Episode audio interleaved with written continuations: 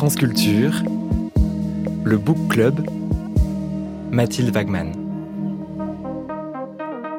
Et chaque lundi, c'est Emmanuel Laurentin qui vient assumer la lourde tâche de relier un fait d'actualité à un imaginaire littéraire. Bonjour Emmanuel. non, pas si lourd que ça, vous le vivez bien. Bonjour Mathilde. Bonjour.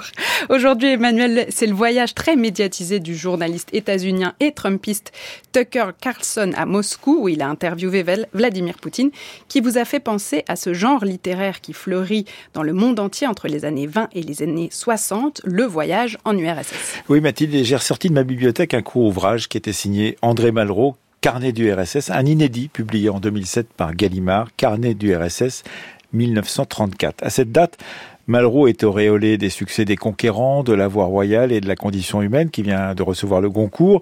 Il est invité en URSS avec sa femme Clara pour participer au premier congrès des écrivains de l'URSS. Et alors, qu'est-ce qu'il voit lors de ce voyage? Parce qu'on veut bien lui montrer.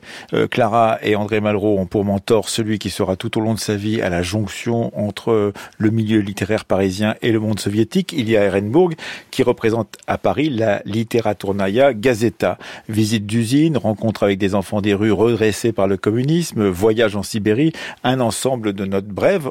En lisant ce court opuscule, on est parfois bien heureux que les souvenirs de Clara permettent parfois d'éclairer la prose succincte du grand homme. On entend un poil de déception dans votre voix, Emmanuel. Non, mais l'exercice est effectivement délicat et contrairement à d'autres retours du RSS, comme celui d'André Gide, conçu avec une vision pédagogique et critique de l'URSS, ce carnet n'est qu'un carnet, c'est-à-dire que euh, c'est fusé, comme aurait dit Baudelaire, c'est jeté pêle-mêle sur le papier, nous perdent un peu. Hmm. Un exemple à propos des Koulaks, ces paysans enrichis à qui Staline a fait une guerre sans merci, au plus mauvais moment de la Révolution, quand les villes affamées tendaient toutes leurs forces pour la construction. Qu'arrivait-il à la campagne se demande Malraux.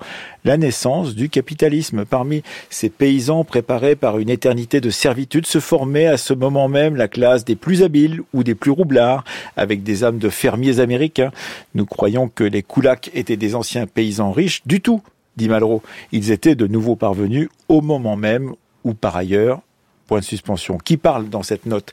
Sûrement Malraux lui-même, avec une pointe de cynisme ou de lucidité qu'on lui connaît par ailleurs, mais Malraux informé par Ehrenburg, alors que la famine ukrainienne se poursuit et que la chasse au koulak fait des ravages. D'ailleurs, un peu plus loin, dans une note, Malraux écrit, écrit Les paysans qui enterrent leur blé avec tous les rites religieux, le blé dans les cercueils, sous les cercueils, la famine, les paysans laissant mourir femmes et enfants de faim avec le blé caché enterrés dans leur jardin.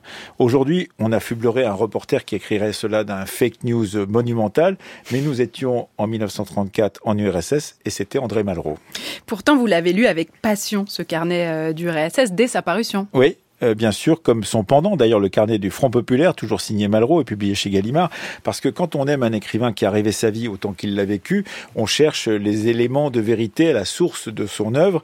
Ensuite, parce que tout perdu qu'on soit dans ses notes, des pépites surgissent comme ces quelques lignes sur Boris Pasternak, l'auteur pas encore maudit de la littérature soviétique, un Buster Keaton brun, à longues dents, maladroit, bafouillant, mais manifestement habité par les génies, musulmans, il serait prophète, écrit Malraux.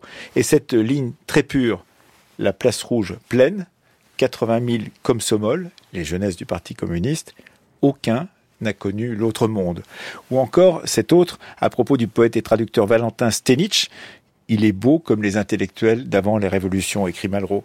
Bien de ceux que Clara et André Malraux ont rencontrés en 1934 lors de ce congrès des écrivains disparaîtront dans la grande terreur stalinienne de la fin des années 30. J'ai commencé ces chroniques en septembre euh, avec ce qu'on voit d'une offensive de hmm. l'officier Jacques Meyer pendant la Première Guerre mondiale. Qu'est-ce qu'on voit quand on est dans une guerre? Et que voit-on? Dans un pays quand on est embarqué comme Malraux en 1934 ou comme Tucker Carlson en 2024 C'est une excellente question, mais je n'y répondrai pas. Vous nous rappelez le titre de cet ouvrage de Malraux Carnet du RSS 1934, préfacé par Jean-Yves Tadier et c'est publié chez Gallimard en 2007. Un grand merci Emmanuel Laurentin. Lecture d'actu, votre chronique est à retrouver sur le site de France Culture ou sur l'application Radio France.